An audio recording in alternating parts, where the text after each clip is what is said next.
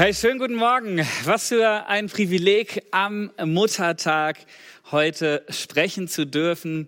Möchte am Anfang allen Müttern, allen Frauen heute gratulieren an diesem besonderen Tag. So toll, dass es euch gibt. Vielen Dank für alles, was ihr investiert habt in unser Leben.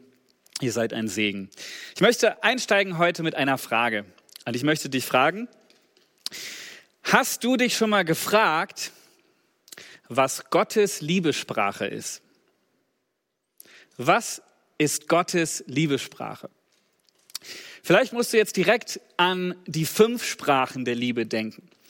Dieses sehr bekannte Buch, vielleicht hast du schon mal in der Hand gehabt oder auch durchgelesen oder äh, als Hörbuch oder wenigstens als Video dir reingezogen. Es spricht davon, dass wir fünf verschiedene Sprachen haben, die jeder Mensch von uns spricht und versteht. Ähm, da gibt es zum Beispiel die Liebessprache Zweisamkeit. Ja, Qualitätszeit. Einfach zusammen auf dem Sofa sitzen, stundenlang und einfach nur wir zwei und reden, reden, reden, einfach zusammen sein. Meine Frau liebt das zum Beispiel. Dann gibt es Zärtlichkeit, die körperliche Berührung. Das wiederum ist mehr meine Sprache. Hilfsbereitschaft, ganz praktische Hilfeleistung. Ja, wenn ich meiner Frau Dani den Müll rausbringe und wieder hochkomme, kommt vielleicht noch eine andere Liebessprache wieder ins Spiel. Aber Hilfsbereitschaft, da ähm, blüht sie auch auf. Lob und Anerkennung, das ist wieder was, wo ich aufblühe, was mir gut tut. Also ich glaube, ich habe auch gehört, dass es vielen Männern gut tut. Auch diese Kombination ist äh, interessant. Also eigentlich vielleicht so ein bisschen mit einem Hund vergleichbar. Streichel ihn und sag ihm, wie toll er ist und dann ist alles gut. Wir Männer sind da doch vielleicht ein bisschen einfacher. Die letzte Liebessprache, die es gibt, sind die Geschenke. Geschenke, ganz praktische Geschenke. Manchmal müssen die noch nicht mal teuer sein. Vielleicht ist es auch heute Morgen so, dass du dich über die selbstgemalten und selbstgebastelten Bilder deiner äh, Kinder vielleicht sogar freust. Das sind die fünf Liebessprachen, die wir bestimmt alle schon mal gehört haben. Und wenn ich an meine Töchter denke, die sind dreieinhalb und anderthalb, dann sehen, sehen wir da schon jetzt, dass sie doch sehr unterschiedlich gepolt sind. Die größere, ähm, sie liebt es total, bei uns zu sein, bei mir zu sein, ja, und das am liebsten den ganzen Tag. Ähm, Papa, geh nicht weg, Papa, bleib bei mir. Hauptsache, wir sind zusammen und dann ist es auch gar nicht so wichtig, was man gemeinsam macht. Die kleinere ist im Moment in der Phase, da ist es eher, gibt es eher so eine Sachorientierung statt einer Beziehungsorientierung. Ja, sie möchte Eisenbahn äh, aufbauen, sie möchte Bücher lesen. Ähm, Sie möchte tanzen, sie möchte Sachen machen, okay? Und mit wem ist im Moment gar nicht so wichtig, ob das jetzt Mama, Papa oder Schwester ist. Aber Hauptsache Sachen machen. Und ich weiß, bei Kindern ist das eine Phase und es verändert vielleicht äh, sich dann auch noch später. Aber auch da kann man schon sehen bei so kleinen Menschen, hey, es gibt so, es gibt so Pole, es gibt so ähm, Tendenzen, in die wir ausschlagen und wie wir Liebe sprechen und verstehen. Vielleicht hast du dich heute zum Muttertag auch gefragt, was hat sie eigentlich für eine Liebessprache?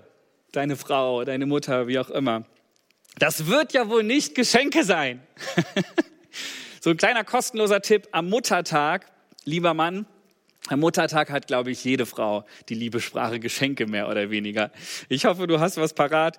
Ähm, ich durfte heute Morgen meine Frau schon überraschen mit einem Geschenk.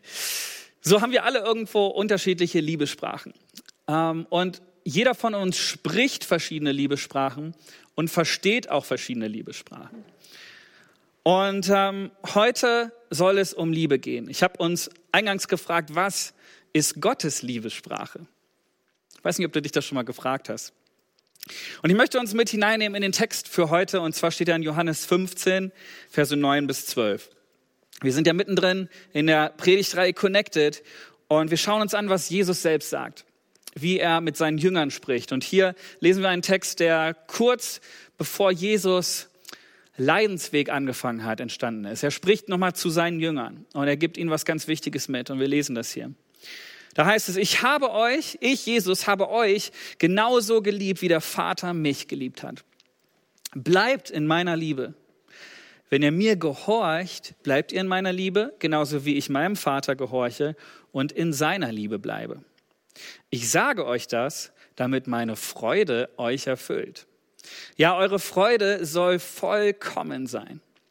Ich gebiete euch, einander genauso zu lieben, wie ich euch liebe.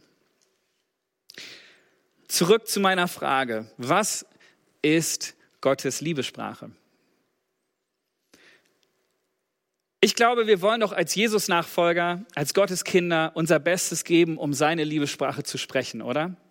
Wenn uns jemand wichtig ist, wenn wir jemanden lieben, dann sprechen wir gerne seine Liebessprache, um ihn glücklich zu machen. Das fällt uns nicht schwer. Wir glauben aus Gottes Wort heraus, dass Gottes Liebe für uns die radikalste, die hingebungsvollste, die aufopferungsvollste Liebe ist, die uns je begegnen könnte. Wir glauben, dass diese Liebe nichts ist, was wir verdient hätten, wir glauben, dass Gott, der dreieinige Gott, dass er sich geopfert hat in Form von Jesus ähm, und ohne dass wir etwas dazu hätten äh, dazu tun können, ähm, ist Jesus gekommen, ist Mensch geworden und ist für meine Schuld, für meine Sünde und für den Tod ist er gekommen, ist gestorben und wieder auferstanden und hat mich erlöst, ohne dass ich irgendwas dafür getan hätte. Unsere Reaktion, meine Reaktion sollte doch sein, ja, ich will Jesus, ich will Gott lieben, so wie es ihm am besten gefällt. Und weißt du, ja, ich glaube, Gott spricht jede dieser fünf Liebessprachen. Ja, er liebt es, Qualitätszeit mit uns zu haben, einfach mit uns zu sein. Er liebt es auch, uns körperlich zu berühren. Ähm, das dürfen wir auch immer wieder erleben. Er will uns ganz praktisch helfen in Situationen, wo wir uns selber nicht mehr helfen können. Er gibt uns Lob und Anerkennung immer wieder. Und er beschenkt uns auch ganz praktisch mit Dingen in unserem Leben. Aber anscheinend, wenn wir den Text und die ganze Bibel untersuchen, ist die Liebessprache, die Gott versteht, Gehorsam. Gehorsam. Wenn du die Bibel liest, wird dir das immer wieder begegnen, dass Gott zu lieben mit Gehorsam verbunden ist. Immer wieder lesen wir diese Definition. Liebt ihr mich, so werdet ihr meine Gebote halten. Ja, wir können uns Erlösung nicht verdienen. Wir werden weiterhin Fehler machen. Wir sind nicht perfekt. Wir werden unser Leben niemals perfekt leben können und brauchen immer wieder Gottes Gnade. Und doch bleiben wir hier nicht stehen. Doch ist es Happy End eigentlich nur der Anfang. Eigentlich ist der Moment, wo du Jesus dein Leben gibst, erst der Anfang der Reise mit ihm. Und hier wünscht sich Jesus sehr, so sehr, dass wir ihm und seinen Geboten gehorsam sind, dass wir unser Leben leben nach seinem Willen. Und es ist so interessant, wenn wir lesen, liebt ihr mich, so werdet ihr meine Gebote folgen. Nicht müsst, nicht sollt, sonst trifft euch der Schlag, wenn ihr nicht hört, sondern es ist eine natürliche Folge unserer Liebe. Es ist eine Reaktion auf Gottes Liebe. Ja, weil du mich so sehr liebst, weil du mich zuerst geliebt hast, Gott. Deswegen soll meine Reaktion sein, ich will dir gehorchen. Liebe drückt sich in Gehorsam aus. Das glaube ich ganz fest. Und das dürfen wir heute wieder neu verstehen. Und ich möchte dich begeistern. Ich weiß, das ist ein Wort, ein Thema, was vielleicht nicht unbedingt nur die besten Assoziationen in dir weckt. Gehorsam, ja, weiß ich nicht, es gibt, glaube ich, schönere Worte. Aber Jesus sagt immer wieder, wenn du mich liebst, dann gehorche mir. Lass uns das doch ernst nehmen und lass uns uns damit ein bisschen beschäftigen. Im ersten Moment klingt es anstrengend, oder? Gehorsam sein, das klingt nicht sehr populär. Deswegen möchte ich noch mal kurz überlegen, was heißt denn das eigentlich ganz praktisch? Gehorsam sein. Und als erstes fallen hier, fallen mir natürlich hier die zehn Gebote ein. Ganz praktisch. Die zehn Gebote, die uns Gott gegeben hat, die auch Grundlage für gesellschaftliches Zusammenleben geworden sind in vielen Regionen dieser Welt. Die zehn Gebote. Schon so viel steckt dort drin. Dazu kommen die Anweisungen von Jesus selbst. Wenn du zum Beispiel die Bergpredigt liest, ähm, sind da so viele Ergänzungen, so viele von Gottes Gedanken so viele Ideen, was Gott sich eigentlich wünscht, wie wir zusammenleben, wie wir ihn lieben. Heute haben wir die Bibel als ganzes Buch und sie ist voll mit Richtlinien, mit Prinzipien, mit Ideen Gottes, wie er sich unser Leben vor, vorstellt. Ganz praktisch können wir Gottes Reden auch heute in unser Leben durch den Heiligen Geist erleben und auch dem gehorsam sein. Ich habe mir die Definition von Gehorsam mal rausgeholt. Gehorsam heißt es da, ist prinzipiell das Befolgen von Geboten oder Verboten durch entsprechende Handlungen oder Unterlassungen. Das Wort leitet sich ähnlich wie Gehorchen von Gehör, Horchen, Hinhören ab und kann von einer rein äußerlichen Handlung bis zu einer inneren Haltung reichen. Ist das nicht cool? Dieses Wort hat viel zu tun mit Hinhören. Hinhören. Was sagt Gott überhaupt? Höre ich seine Stimme? Steckt hier mit drin. Es geht also um den Gehorsam Gottes Willen gegenüber. Es geht um den Gehorsam seinen Geboten gegenüber. Es geht um den Gehorsam seinem Reden gegenüber. Es geht um unsere Reaktion. Und ich glaube, Gehorsam ist der Schlüssel zu Gottes Herz. Und das nicht nur in tollen Zeiten, nicht nur in guten Zeiten. Weißt du, ich glaube, es ist so leicht, Gott gehorsam zu sein, wenn er dich segnet. Es ist so leicht, wenn wir vielleicht körperlich oder materiell gesegnet werden von ihm, ihm gehorsam zu sein, oder? Vielleicht bist du gehorsam und du lebst dein Leben mit Gott und du bekommst sogar deinen Traumpartner von ihm geschenkt, da fällt es doch eigentlich nicht schwer, gehorsam zu sein. Aber wie ist es in den Momenten, wo es nicht so läuft, wie du dir es wünschst? Wie sieht es dann um dein Gehorsam aus? In herausfordernden Zeiten. Und deswegen glaube ich, Gehorsam ist eine Entscheidung. Gehorsam ist eine Entscheidung, die wir immer wieder treffen müssen. Lass mich dich noch mal kurz in drei Motivationen, in drei Gründe mit hineinnehmen, warum ich glaube, dass Gehorsam zu sein Gott gegenüber gut ist, eine gute Sache ist. Wozu sollte ich gehorsam sein? Was habe ich davon überhaupt? Warum sollte ich mich für diesen vielleicht unpopulären Weg entscheiden? Und ich hoffe, dass ich dich ein bisschen begeistern kann für Gehorsam. Weißt du, wozu Gehorsam führen soll? Wir lesen das hier. Ich sage euch das, sagt Jesus selbst, damit, jetzt kommt's, meine Freude euch erfüllt. Meine Freude soll euch erfüllen. Ja, eure Freude soll vollkommen sein. Weißt du, manchmal denken wir, es ist so konträr, diese zwei Begriffe, Gehorsam und Freude. Wir denken, das passt doch nicht zusammen. Aber wir hören hier von Jesus selbst, Gehorsam soll zu Freude führen. Und das ist mein erster Punkt. Gehorsam schafft Freude. Gehorsam schafft Freude. Im Psalm 1 lesen wir, Glücklich ist der Mensch, der nicht auf den Rat der Gottlosen hört, der sich am Leben der Sünder kein Beispiel nimmt und sich mit Spöttern abgibt. Voller Freude, da haben wir es wieder, tut er den Willen des Herrn und denkt über sein Gesetz Tag und Nacht nach. Ich glaube, jeder Mensch hat diesen Kompass in sich, der einem zeigt, was richtig und was falsch ist.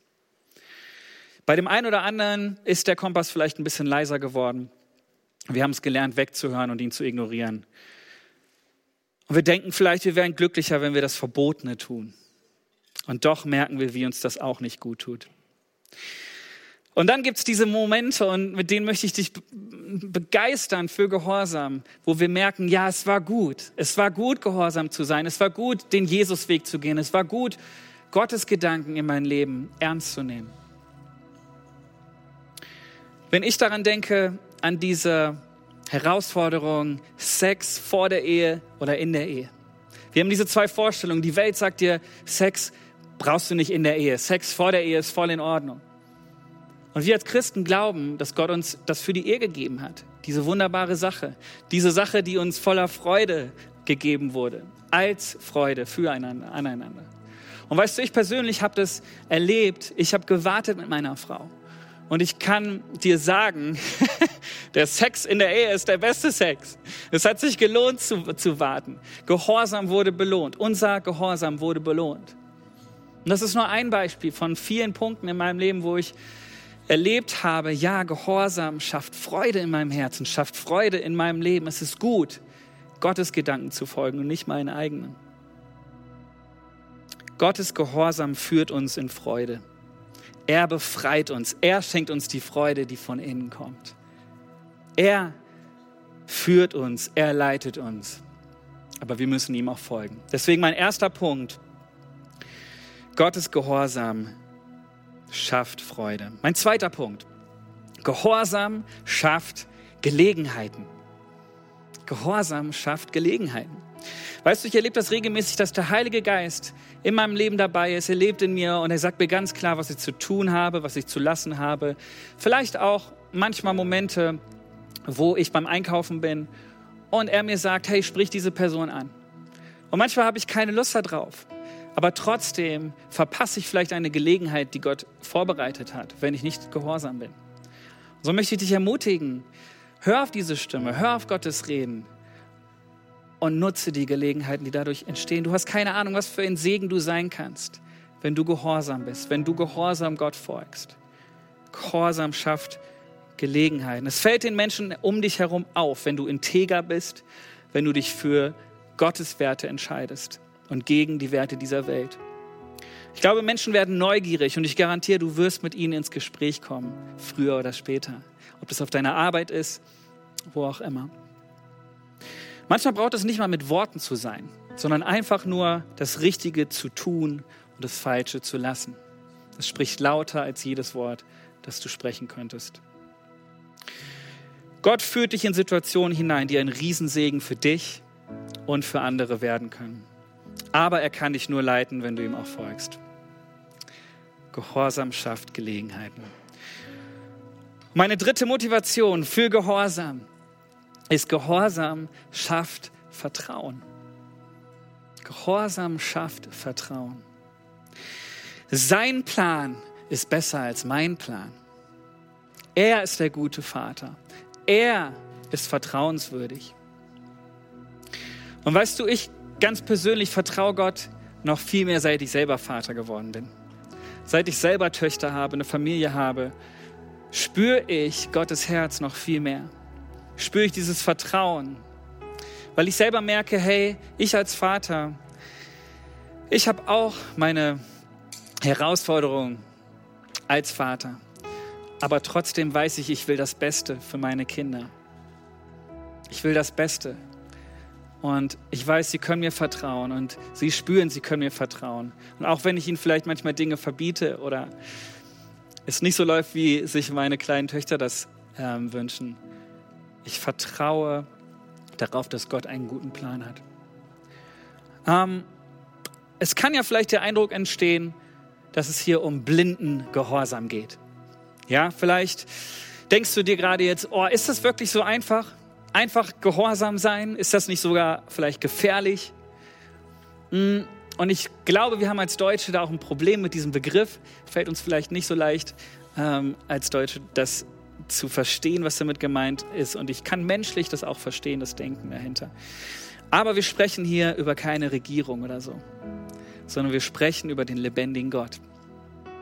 Ich möchte dich fragen, ist Gott nicht vertrauenswürdig? Ist der Schöpfer dieses Universums nicht vertrauenswürdig? Ist der Gott, der Vergangenheit, Gegenwart und Zukunft kennt, ist er nicht vertrauenswürdig? können wir diesem Gott nicht ohne zu überlegen, ohne zu zögern, folgen und ihm gehorchen. Jakobus 1, Vers 17 sagt, alles, was Gott uns gibt, ist gut und vollkommen. Das glaube ich. Auch wenn wir manche Dinge nicht verstehen in unserem Leben. Ich glaube, trotzdem sind Gottes Absichten für uns gut. Er möchte, dass wir hineinkommen in dieses Vertrauen zu ihm. Und Gott hat den Weitblick. Er ist absolut vertrauenswürdig. Und ich glaube, je mehr wir gehorsam ihm gegenüber leben, desto mehr können wir auch seine guten Absichten für uns erkennen.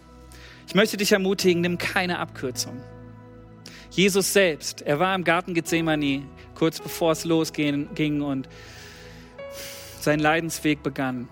Und er hat geschwitzt, er hat geschrien zum Vater im Himmel. Und er hat gefragt, gibt es eine Abkürzung, gibt es einen Weg? Und trotzdem war er gehorsam seinem Vater, dem Willen seines Vaters. Er ist das beste Beispiel dafür. Er war dem Willen des Vaters gehorsam und hat ihm vertraut, dass er weiß, was er tut.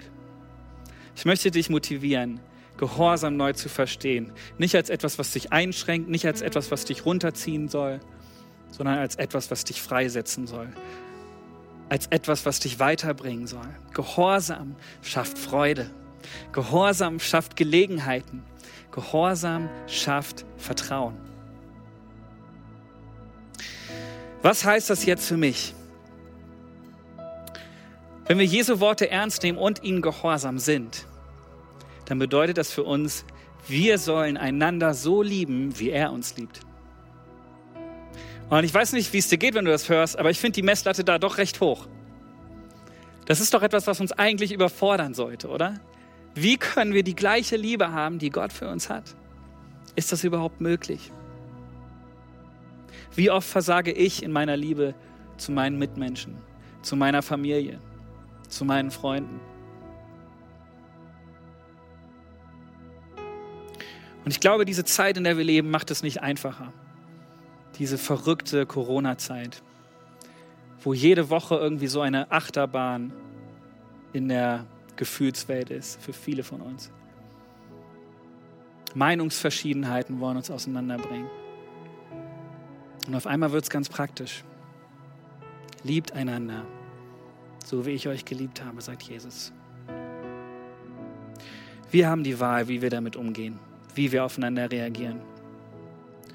Wollen wir nicht unser Bestes versuchen, um Jesu Liebe miteinander zu leben? Sollte das nicht unser Ansporn sein, es ihm gleich zu machen? Wie wäre es, wenn wir Stay Home diesen Hashtag, den du vielleicht schon mal gelesen hast, zu Stay Connected machen. Lass uns Stay Home zu Stay Connected machen. Lass uns verbunden bleiben in der Liebe, die Jesus für uns hat. Lass uns diese Liebe empfangen und lass uns sie weitergeben. Lass uns das ganz praktisch machen. Vielleicht fangen wir im Miteinander damit an, wieder die richtige Liebessprache zu sprechen. Du hast es eingangs gehört, diese fünf Sprachen der Liebe. Es ist so ein Schlüssel. Weißt du, es kann sein, dass du jemanden hast, dass du eine Beziehung hast und du wünschst dir, dass diese Beziehung wächst, diese Freundschaft wächst. Und verzweifelt versuchst du diesem Mitmenschen vielleicht liebevoll hm, deine Aufmerksamkeit zu geben. Und vielleicht sprichst du aber deine eigene Liebessprache und denkst, ja, die versteht sie ja auch, die andere Person. Vielleicht sind deine Liebessprache Geschenke Du stehst total auf Geschenke und du überholst deine Frau im Moment mit Geschenken, aber wunderst dich und bist frustriert, weil sie nicht so darauf reagiert, wie du dir das wünschst. Ich glaube, wir sollten anfangen, sensibel zu werden für unser Gegenüber. Wir sollten sensibel bleiben dafür, was ist die Liebessprache meines Gegenübers. Vielleicht ist die Liebessprache deiner Frau gar nicht Geschenke, sondern Lob und Anerkennung oder Qualitätszeit. Und auf einmal blüht sie auf, weil du es verstanden hast und weil du ihr ihre Liebessprache gibst. Es ist so ein praktisches Tool, was uns helfen kann, um unsere Beziehung, um unsere Liebe ganz praktisch zu leben miteinander. Es ist so ein bisschen wie wenn du unterwegs bist im Zug oder so und du rufst jemanden an und der Empfang ist einfach total schlecht. Die Connection ist nicht da. Da kannst du machen, was du willst solange du das falsche Netz hast, solange du an diesem Ort bist, wird der Empfang nicht besser. Aber wenn du umstellst und wenn du die richtige Liebessprache anfängst zu sprechen, dann kannst du diese Connection wiederherstellen. Also lass uns darauf achten, dass wir die richtige Connection herstellen, dass wir die richtige Liebessprache einsetzen, um unsere Liebe auszudrücken. Ich glaube, wenn wir anfangen, bewusst die Liebessprache unseres Gegenübers zu sprechen, verändern sich unsere Beziehungen. Und was für ein Tag heute an Muttertag, um damit wieder neu anzufangen, oder? Lass doch diesen Tag ein Tag sein, wo du dich neu entscheidest, deine Liebe auszudrücken. Liebesprachen auszudrücken und zu sprechen. Und vielleicht bedeutet das auch für dich, Opfer zu bringen, damit Gemeinschaft funktionieren kann, damit Liebe untereinander funktionieren kann. Ich glaube, Jesus sollte unser Vorbild sein in allem, aber auch in der Art und Weise, wie wir uns lieben. Er sagt, an der Liebe untereinander sollt ihr Welt erkennen, dass ihr meine Jünger seid. Wie cool wäre das, wenn wir das schaffen? Wie cool wäre das, wenn die Welt es tatsächlich erkennt? Ich möchte dich herausfordern mit meinen Action Steps für heute. Darfst du direkt heute mit anfangen. Für unser Miteinander, für unsere Liebe füreinander. Fange an, die Liebessprachen anzuwenden auf dein Umfeld. Diese fünf Sprachen. Wenn du das Buch noch nicht hast, dann hol dir das Buch oder lad's dir runter und fang an, dich damit zu beschäftigen. Mach selber mal einen Test. Wie ticke ich eigentlich? Was tut mir gut? Mach den zusammen vielleicht als Familie und fangt an, die Liebessprachen des Gegenübers zu sprechen. Hm, nicht in eurer Familie, vielleicht auch im Freundeskreis, vielleicht auf der Arbeit sogar. Überlegt doch einfach mal, wie könnte ich dem anderen eine Freude machen? Und ich glaube, da geht es jetzt um eine Herzenshaltung. Ich möchte dich ermutigen, dass du es nicht nur als Formular verstehst, sondern dass du das tust, weil das Gegenüber dir wirklich wichtig ist. Weil du wirklich möchtest, dass die Beziehung besser wird. Sprich die fünf Liebessprachen und sei sensibel für dein Gegenüber. Ganz praktisch, heute, jetzt gleich, beim Mittagstisch. Frag doch gleich mal, redet doch gleich mal drüber, wenn ihr zusammen Mittag esst, heute am Muttertag. Was ist eigentlich deine Liebessprache? Oder wenn ihr die schon kennt, spreche ich die eigentlich genug im Moment, Schatz? Oder wünschst du dir, dass ich das mehr tue? Ganz praktisch, sprecht darüber und fangt an, es umzusetzen. Wie sieht es aus mit Gott, mit dem Gehorsam, mit der Liebe Gott gegenüber? Ich glaube, es ist cool, wenn wir anfangen, das Herz zu entwickeln, zu sagen, ich will Gott glücklich machen, indem ich seine Liebessprache spreche. Und wir haben gelernt, er hat diese ultimative neue sechste Liebessprache ins Spiel gebracht. Gehorsam. Gehorsam. Lass uns das neu umarmen, lass uns das neu verstehen. Gehorsam als Liebessprache für unseren lebendigen Gott. Und ich möchte dich herausfordern, jetzt gleich, vielleicht jetzt in diesem Moment, frag doch den Heiligen Geist, wo du dich neu für Gehorsam entscheiden solltest. Wo Dinge in deinem Leben sind, die du aufräumen willst. Wo du ungehorsam warst in der Vergangenheit. Und fang an, das Gott wieder neu hinzulegen. Ihn um Hilfe zu bitten, denn oft kommen wir da alleine gar nicht raus. Lass uns Gehorsam umarmen. Entscheide dich für Gehorsam. Gehorsam sein. Höre hin, was er will. Nimm dir doch heute eine Zeit, nicht nur mit deiner Familie, mit deinen Freunden, sondern auch mit deinem Gott und frag ihn wieder neu, wie kann ich deine Liebessprache noch besser sprechen. Und so kommen wir vor dich her und danken dir, Herr, für diesen Tag, danken dir für Muttertag, danken dir aber auch für diese Zeit, wo wir einfach lernen durften aus deinem Wort, Herr, was du für gute Pläne für uns hast. Das Gehorsam, dass dein Wille, dass es etwas Gutes ist für uns. Etwas, worüber wir uns freuen können. Etwas, was wir umarmen können. Und ich möchte diesen Moment nutzen, wenn du vielleicht jetzt zuhörst und du bist noch gar kein Kind Gottes. Du hast noch nie diese Entscheidung getroffen und Jesus gesagt, Jesus, bitte komm und werd du der Herr in meinem Leben.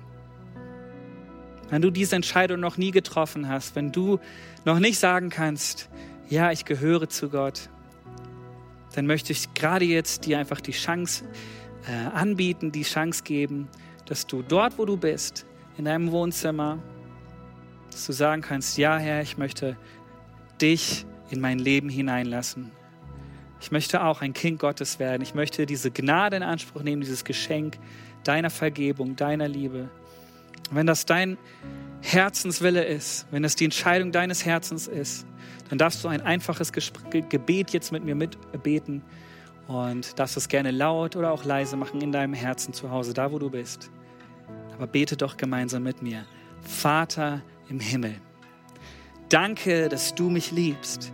Danke, dass du dich für mich entschieden hast. Herr Jesus Christus, du bist für mich gestorben und auferstanden. Vergib mir meine Schuld. Ich wähle dich jetzt als meinen Retter und Herrn. Dir will ich folgen. Amen.